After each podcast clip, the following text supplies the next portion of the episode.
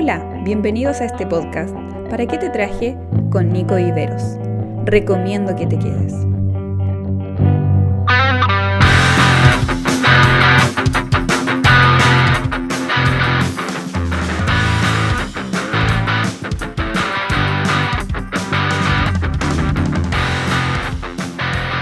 Hola a todos queridos amigos, qué bueno es poder estar con ustedes en un eh, episodio más, en un capítulo más de este, esta hermosa serie que espero que esté siendo de bendición para tu vida, Templo de Pendientes. Eh, ha sido, han sido unos capítulos llenos, llenos de, la palabra de Dios y, que han transformado mi vida. Eh, y, como dije, espero que lo esté haciendo también en, tu mentalidad, esté, lo estés ah, tomando para, para ti y, te estés dando cuenta de cuál es tu verdadera dependencia. De eso se trata esta serie y, bueno, vamos a continuar sin más preámbulos, vamos a, ir de lleno a este ya tercer capítulo, a nuestro tercer templo. El primero vimos eh, el primer templo y tomamos el tabernáculo como, como el prototipo de los siguientes templos que vendrían. ¿sí? Eh, el episodio anterior vimos el hermoso, el maravilloso templo de Salomón. Y hoy Estamos en una situación diferente. El templo de Salomón ha sido destruido, Nabucodonosor eh, junto a todo el ejército de Babilonia han destruido por completo el templo, lo han saqueado, todos los utensilios están en, Babilonia, en Nabucodonosor toma todos los utensilios, se los lleva a su palacio y ya no queda nada, está el templo destruido, está saqueado, está quemado, así que no hay solución. Pasan 70 años eh, en cautiverio el pueblo de Israel y se cumple la promesa que el profeta Jeremías había dicho, que duraría 70 años y mientras estaban en esos 70 años tenían que casarse, tenían que eh, construir eh, casas, tenían que armar su, vida en Babilonia.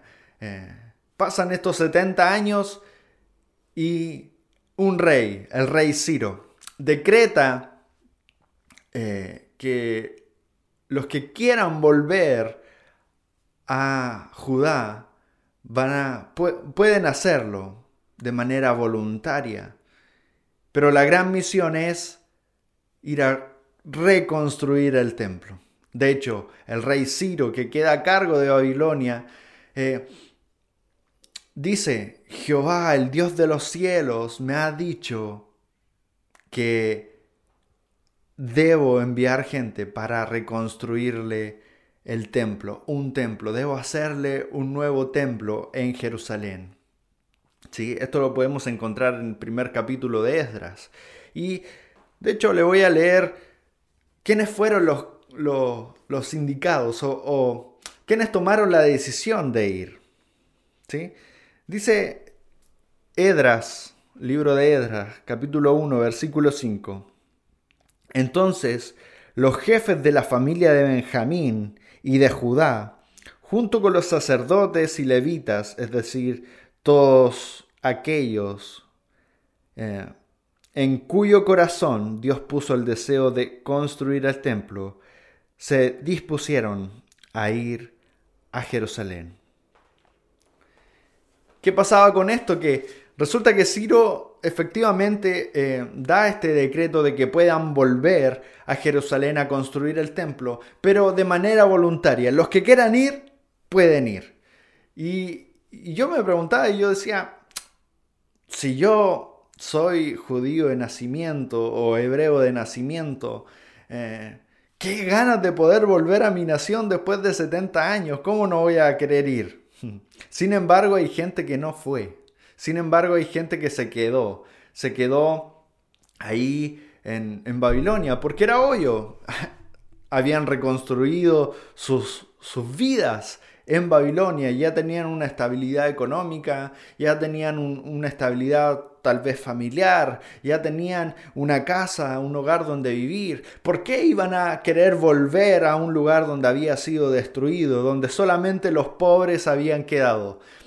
¿Qué, qué motivo habría para querer volver a un lugar donde no existía nada y donde todo el esfuerzo iba a recaer en ellos porque tenían que reconstruir, donde había un trabajo que ni siquiera tal vez iba a ser pagado, sino que simplemente era un mandato, una orden del rey de ese entonces. ¿Por qué iban a querer volver? y, pensaba en esto y, como primera aplicación a lo mejor podríamos eh, tomarlo para hoy en día. Hoy que estamos faltos de nuestro templo. Hoy que no hemos podido acudir a nuestros cultos que ya nos tenían acostumbrados por años. Eh, hoy que nos hemos tenido que, que, quedar y conformar con ver una pantalla en el televisor, en, el celular, en, el computador, donde quiera que lo estés viendo, o, estés, o estar escuchando eh, este estudio bíblico por algún, algún medio. Hoy que no hemos tenido que conformar eh, por simplemente quedarnos en la casa y no poder acudir a aquel lugar que amamos tanto.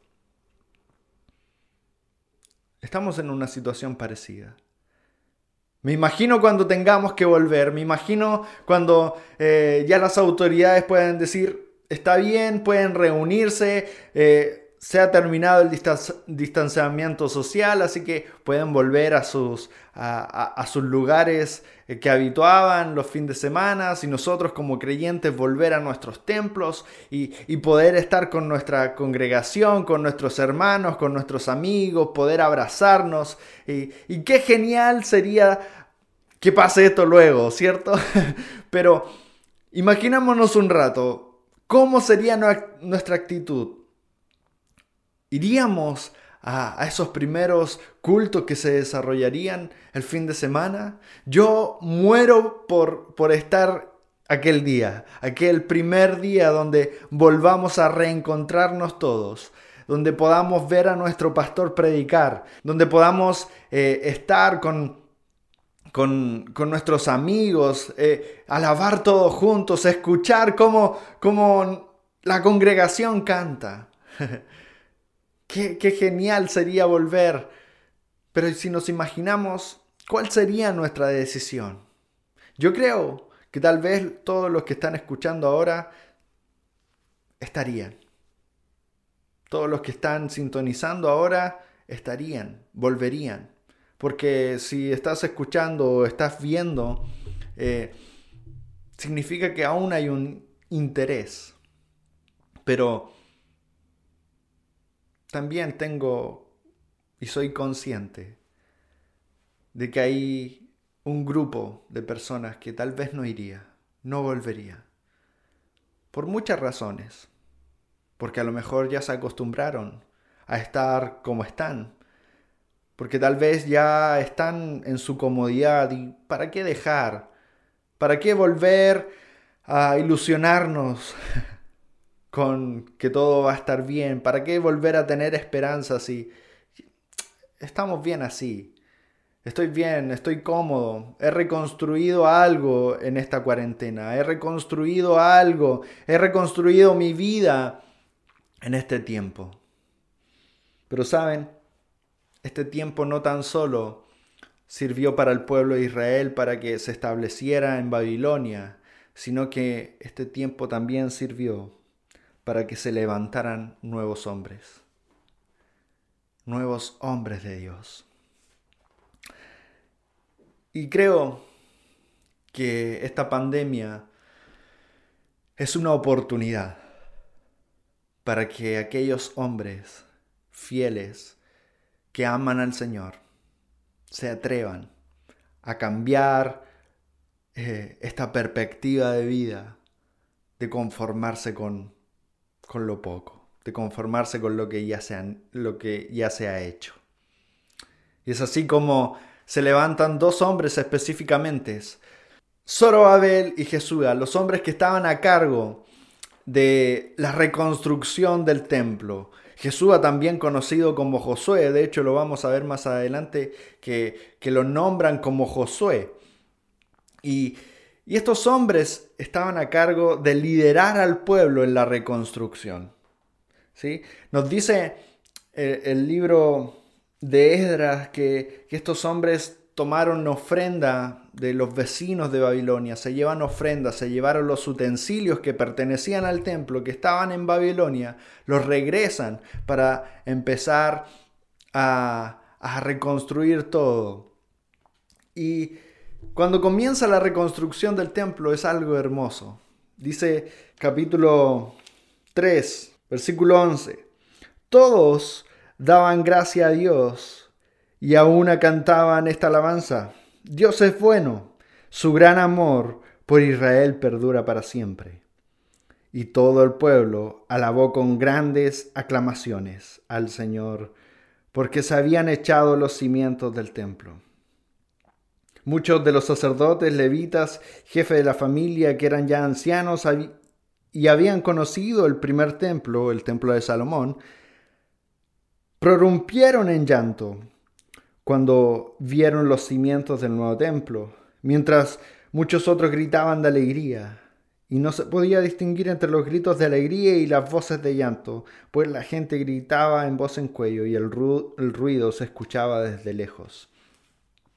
Una vez que empieza la reconstrucción dirigido por Zorobabel y, Josué, eh, dice lo que acabamos de leer es que eh, la gente se puso contenta, se puso feliz porque eh, estaban viendo los frutos. Había empezado esto que tanto anhelaban. Los que habían ido eran los que tenían en, su corazón eso de voy a servir a Dios, voy a ir a hacer su obra, voy a ir en pos de lo que de, esta ah, autorización que tengo. Voy a dejar mis comodidades y voy a ir. Y, cuando ven, empiezan a ver el resultado de la reconstrucción de estos primeros cimientos, eh, nace una alegría desde su corazón y empiezan a cantar canciones alabando a Dios porque Dios no se había olvidado de ellos.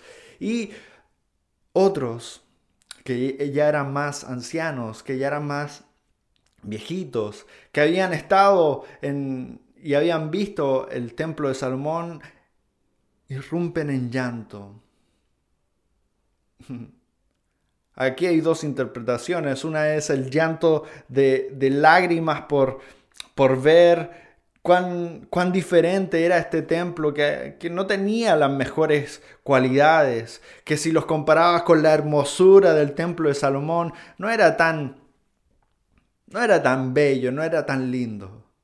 Y la otra interpretación es que dice que eh, estos hombres lloraban de nostalgia por ver que algo se estaba haciendo.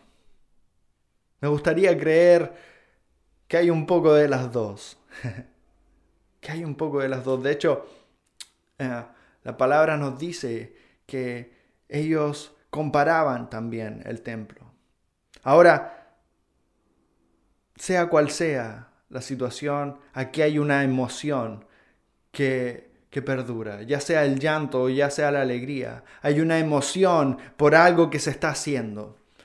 Ya, ya sea que, que estés triste o que estés eh, alegre, tienes una emoción por algo que estás sintiendo. La pregunta es, ¿eso algo que estás sintiendo es porque estás haciendo la obra de Dios o es porque has dejado de hacerla? ¿Es porque estás viendo frutos o es porque tienes simplemente amargura por haberte quedado? Somos hombres emocionales, somos personas que tenemos y vivimos de emociones. No es malo ser emocional, no es malo sentir y entregarle las emociones a Dios, no es malo eh, ponernos alegres, no es malo llorar, de hecho la, palabra nos insta a llorar con los que lloran, a reír con los que ríen. Pero ¿Qué, ¿Qué, estamos haciendo con nuestra emoción? ¿Cómo la estamos disfrutando? ¿La estamos disfrutando alabando con nuestra emoción a Dios, exaltando su nombre o, o simplemente nos estamos quejando? Porque a veces la responsabilidad en ambas emociones es de nosotros y no es de Dios. Dios nos entrega una labor y nuestra alegría o nuestra amargura va a depender de qué tanto estamos obrando en esa labor que nos entrega. Dios le estaba entregando una labor al pueblo, levantar estos cimientos del templo. Y la alegría y la amargura estaban ahí simplemente porque ellos estaban haciendo la obra de Dios. Qué bueno sería que nuestro corazón esté lleno de emoción, pero sabiendo que estamos construyendo la obra de Dios. ¿Cómo estamos haciendo esto en este tiempo de pandemia, en este tiempo donde hemos estado coartados de la libertad de expresión, donde tenemos que acostumbrarnos, como dije antes, a estar en nuestra casa y ya no en nuestro templo. ¿Cómo vamos a, avanzar en esta obra? El relato bíblico nos sigue diciendo que luego de todas estas eh, algarabías, estas emociones que tiene el pueblo, estos primeros cimientos de reconstrucción, llega eh, la adversidad. El pueblo samaritano ya se había formado, los samaritanos son una mezcla entre judíos y sirios, eh, y, comienzan a escuchar los, los samaritanos lo que están haciendo estos, estos hombres de Israel que habían vuelto de la cautividad. Y empiezan a ver que están reconstruyendo el templo. Y ellos deciden ir y preguntarle, hey, ¿pueden aceptarnos y, nosotros podemos ayudarles a reconstruir el templo? Y Zorobabel responde, no, no, no es necesario. Esto sale en el capítulo 4 de, de Esdras. No es necesario eh, que, que, ustedes lo hagan. No, no queremos. Y es ahí donde los samaritanos demuestran su verdadera intención. Y el versículo 4 dice, entonces los habitantes de la región, los samaritanos, comenzaron a desanimar e intimar a los de Judá para que abandonaran la reconstrucción.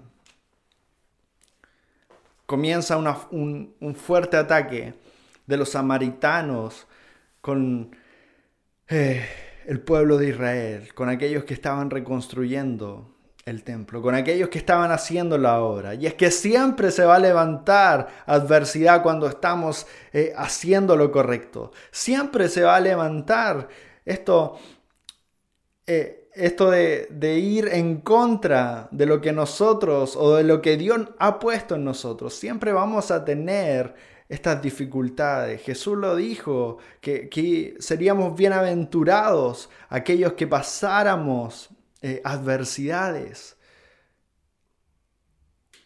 Aquellos que, que por, no, por, por pronunciar el nombre de Dios íbamos a pasar penalidades, íbamos a pasar sufrimientos.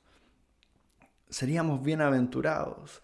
Pero no dice que, que, una vez que entremos en la obra nadie más nos va a tocar, sino muchos estarían ya siendo cristianos.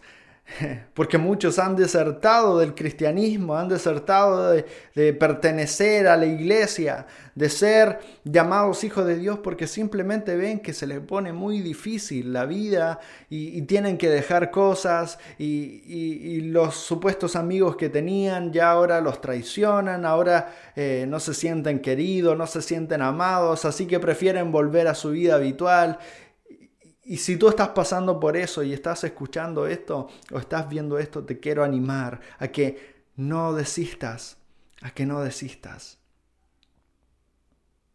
Ahora, la adversidad empieza a, a ponerse en el camino de Zorobabel y en el camino de Josué. Empieza a interponerse en la obra de la reconstrucción del templo, a tal punto de que queda a medias. Zorobabel y Josué se desaniman, caen en el juego de los, de los samaritanos y deciden no reconstruir el templo. Comienzan unos decretos de otros reyes que impiden el surgir en medio de, este tiempo. El capítulo 5 nos dice algo muy interesante, que es lo central del episodio del día de hoy.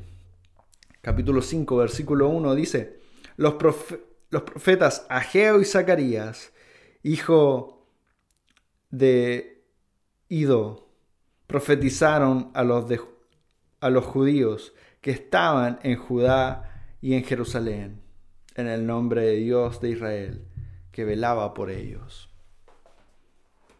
Dijimos que en medio de, estas circunstancias había levantado eh, dos hombres, Zorobabel y Josué, pero en medio de esta circunstancia adversa también se levantaron dos hombres, dos profetas de Dios, Ageo y Zacarías. Y estos hombres, en medio de esta circunstancia, eh, en medio de este tiempo donde había adversidad, se levantan para animar a aquellos líderes que estaban a cargo de la obra. ¿Saben cuánto tiempo se demoró en Zorobabel y, y, y Josué en volver a reconstruir el templo? Entre 15 y 16 años. Entre 15 y 16 años empezaron, eh, pasaron, perdón, para que ellos volvieran a recobrar ánimo y volvieran a la obra de Dios, a la obra que Dios había puesto en sus manos. Pero saben, el principal motivo fue porque dos hombres estuvieron dispuestos para animar, para hablar lo que Dios tenía que hablar en ese tiempo de desánimo. ¿Qué fue lo que le dijo a Geo, a, a, a Zorobabel? ¿Qué fue lo que le dijo Zacarías a Zorobabel y a Josué? ¿Qué fue? Bueno, vamos a ver. ¿Les parece? Vamos al libro de Ageo para saber qué, qué es, perdón, qué es lo que eh, dice eh, este profeta. Profeta Geo, uno de los libros más cortos de la Biblia, solamente dos capítulos. Así que les recomiendo que lean este, este capítulo, ojalá en profundidad. Yo por tiempo no puedo leerlo completo, o si no ya se me irían los minutos que restan. Pero les recomiendo que lo lean, es un hermoso libro. Eh, tal vez tiene algunas eh, profecías medias complicadas para entender, pero, pero te recomiendo, te recomiendo que lo leas. ¿sí? Y ahora entendiendo todo este contexto que te di, a lo mejor vas a entender mejor el libro. ¿sí? Ageo comienza a profetizar, como dijimos, le profetiza a Zorobabel. Y, y comienza diciendo en el versículo 2, Así dice el Señor Todopoderoso, este pueblo eh, alega que todavía no es momento apropiado para ir a reconstruir la casa del Señor. No es el momento apropiado, decía el pueblo.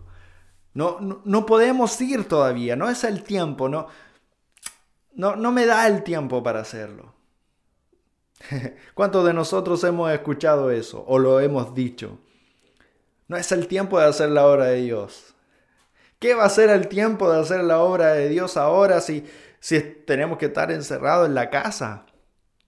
¿Qué va a ser el tiempo de, o el momento de poder ir y, y disipular a alguien?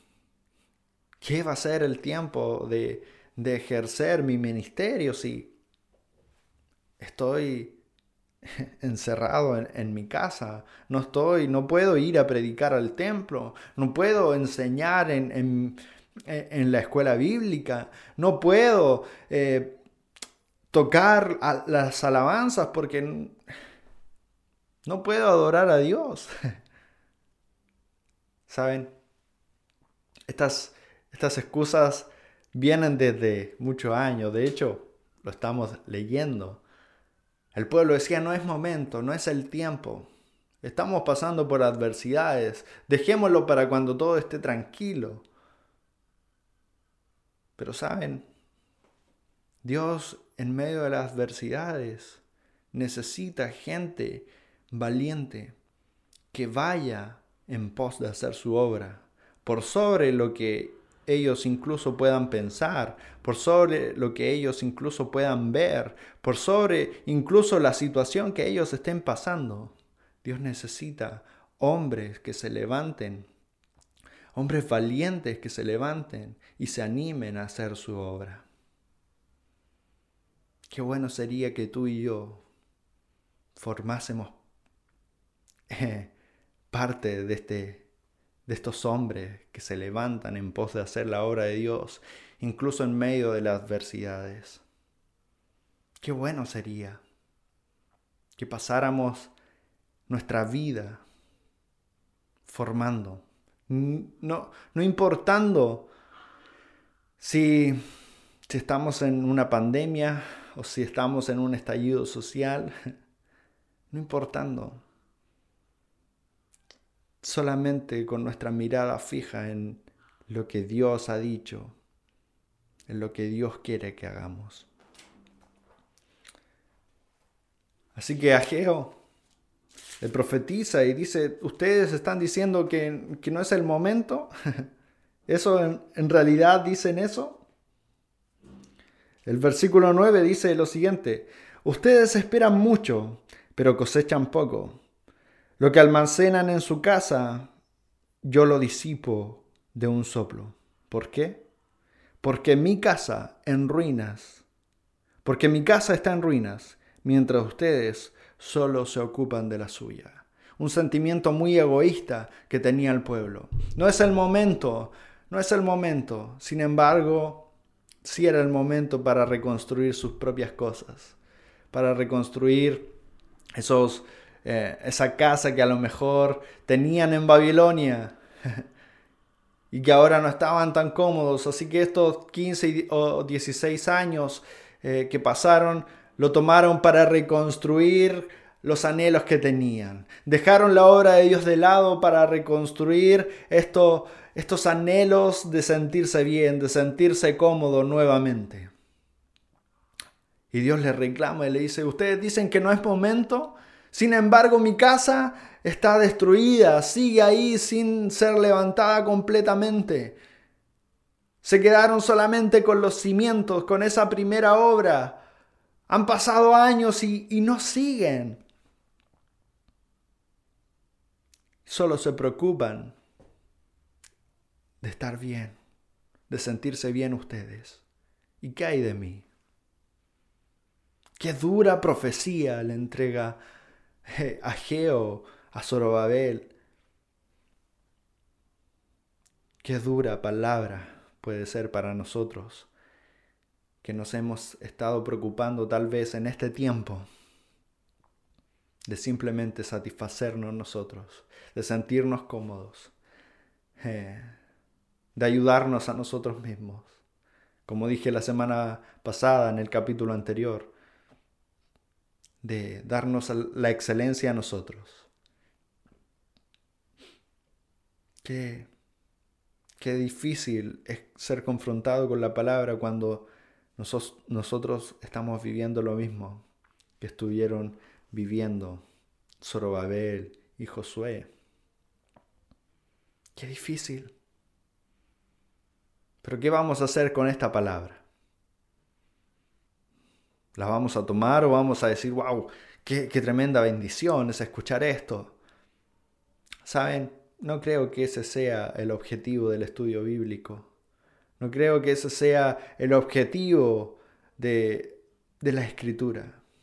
Ni siquiera es el objetivo de, los maestros que, que están detrás de esto. No.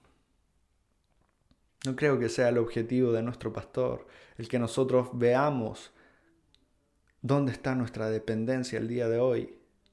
Estamos dependiendo del templo exclusivamente. O sea, si, si volvemos al templo, entonces empiezo a hacer la obra de Dios. Si volvemos a, nuestras actividades habituales de fin de semana, entonces comienzo a hacer la obra de Dios. Y mientras no, simplemente eh, tomo todo para mí, reconstruyo mi vida, reformo mi vida, eh, me siento cómodo conmigo, empiezo a tener las cosas que yo siempre quería, eh, empiezo a jugármela y a esforzarme por, por tener un, mejor tiempo conmigo. Sin embargo, dejamos a Dios y la obra de Dios botada. No estoy hablando de perder la intimidad con Dios, aunque sí puede ser uno de los puntos, una de las áreas que, que tenemos que retomar. Pero más bien estoy apuntando a qué hemos hecho con lo que Dios nos ha mandado hacer. ¿Cómo estamos viviendo aquella obra que Dios nos dijo que mandara o, o que hiciéramos? ¿Qué estás haciendo con el ir y hacer discípulos? ¿Qué estás haciendo con el ir y, levantar a otros y avivar a otros? Si tú estás acá es porque tienes un interés claro. Y, genial, si estás escuchando y estás viendo esto, es porque seguramente te interesa lo que Dios tiene para ti. Pero saben, hay otros que no están escuchando y no están viendo esto. Sin embargo, no hay nadie que los esté animando. Hoy tal vez puedes sentirte identificado con Zorobabel, que, estás desanimado en este tiempo de, de adversidad. Pero hay necesidad de que se levante un Ageo, un Zacarías, para que anime a otros para que anime a aquellos líderes que están desanimados, para que anime a aquellos líderes que ya no tienen fuerzas para seguir, para que anime a, nuestro pastor, para que ores por él y su familia.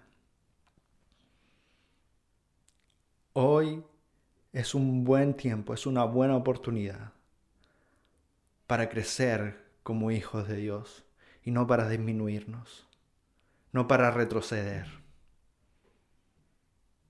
Esta pandemia es una oportunidad, pero tú eliges si vas en pos de la obra o si te quedas en la comodidad.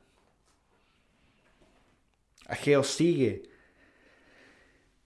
sigue profetizando y en el capítulo 2, versículo 4 dice lo siguiente, pues ahora, ánimo Zorobabel, afirma el Señor, ánimo Josué, hijo de Josadac, Tú eres el sumo sacerdote. Ánimo pueblo de esta tierra, afirma el Señor. Manos a la obra, que yo estoy con ustedes. Dios no los dejó solos. Le dice, ánimo Zorobabel, ánimo Josué, ánimo pueblo, manos a la obra, yo estoy con ustedes. Es tiempo, es tiempo de, de no sentirnos solos, no estamos solos. No estás solo, aunque te sientas solo aunque veas que, que los frutos no se están dando, aunque veas que em, todo tu esfuerzo ha sido en vano. No, dice el Señor. No, no, esa no es la actitud. La actitud es cobra ánimo, anímate, vamos por más, sigue más adelante, haz la obra que yo te he mandado, porque yo estoy contigo. No te sientas solo, soy yo el que está contigo. Es el mismo Dios que usó a Moisés para abrir el mar y sacar al pueblo, el mismo Dios que usó a Josué para conquistar la tierra prometida, el mismo Dios que eh, utilizó a David para ser el rey que hizo prosperar Israel, el mismo Dios que utilizó al profeta Isaías, a Jeremías, a Ezequiel, esos tremendos hombres de Dios, el mismo Dios está contigo. El mismo Dios que estuvo con Zorobabel y con Josué para reconstruir el templo, está hoy contigo. Y no tan solo le dice eso Dios, sino que en el versículo 7 eh, dice lo siguiente, haré temblar a todas las naciones, sus riquezas llegarán aquí, y así llenaré de esplendor esta casa, dice el Señor Todopoderoso. Mía es la plata, mío es el oro, afirma el Señor Todopoderoso.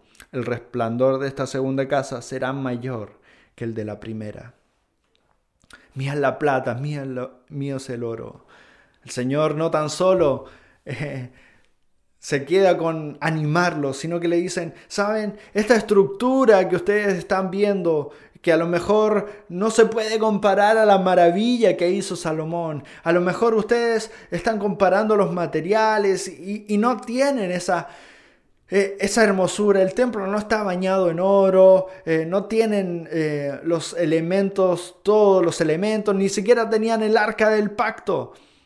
Ya se había perdido con, la captura o, la destrucción de Jerusalén.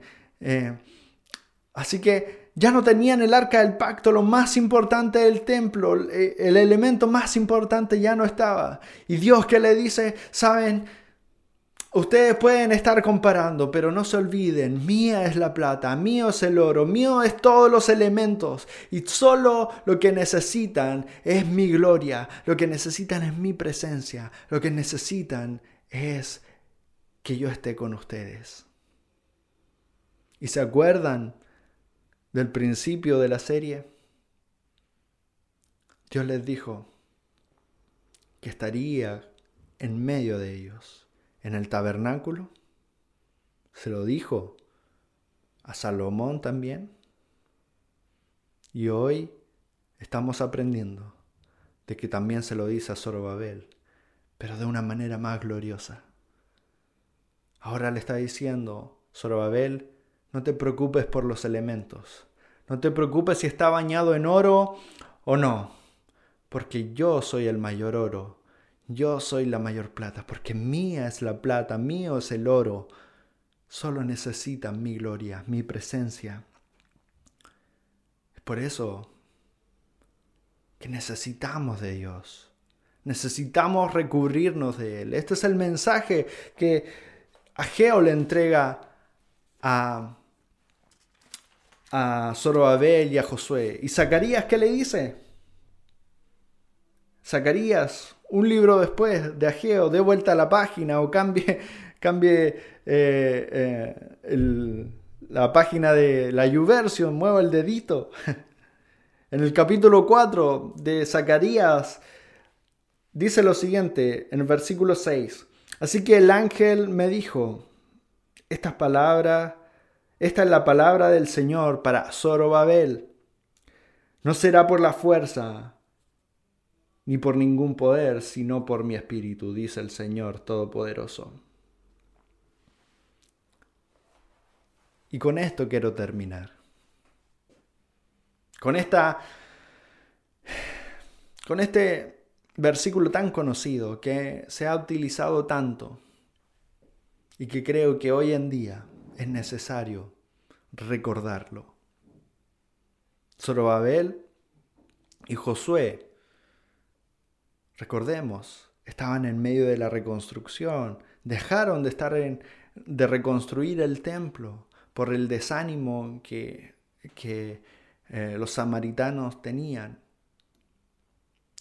Ageo le profetiza diciendo, ustedes se han dedicado a cuidarse a sí mismos, y han dejado abandonada la obra de Dios. Sin embargo, anímate porque yo estoy contigo. Ese es el mensaje de Ageo. No te desanimes por las cosas que estás eh, reconstruyendo. No las compares con el templo anterior, porque mi gloria va a prosperar más. Y, y Zacarías le dice a Zorobabel, ¿sabes Zorobabel? No es con tu fuerza, no es con ejércitos, es con mi espíritu.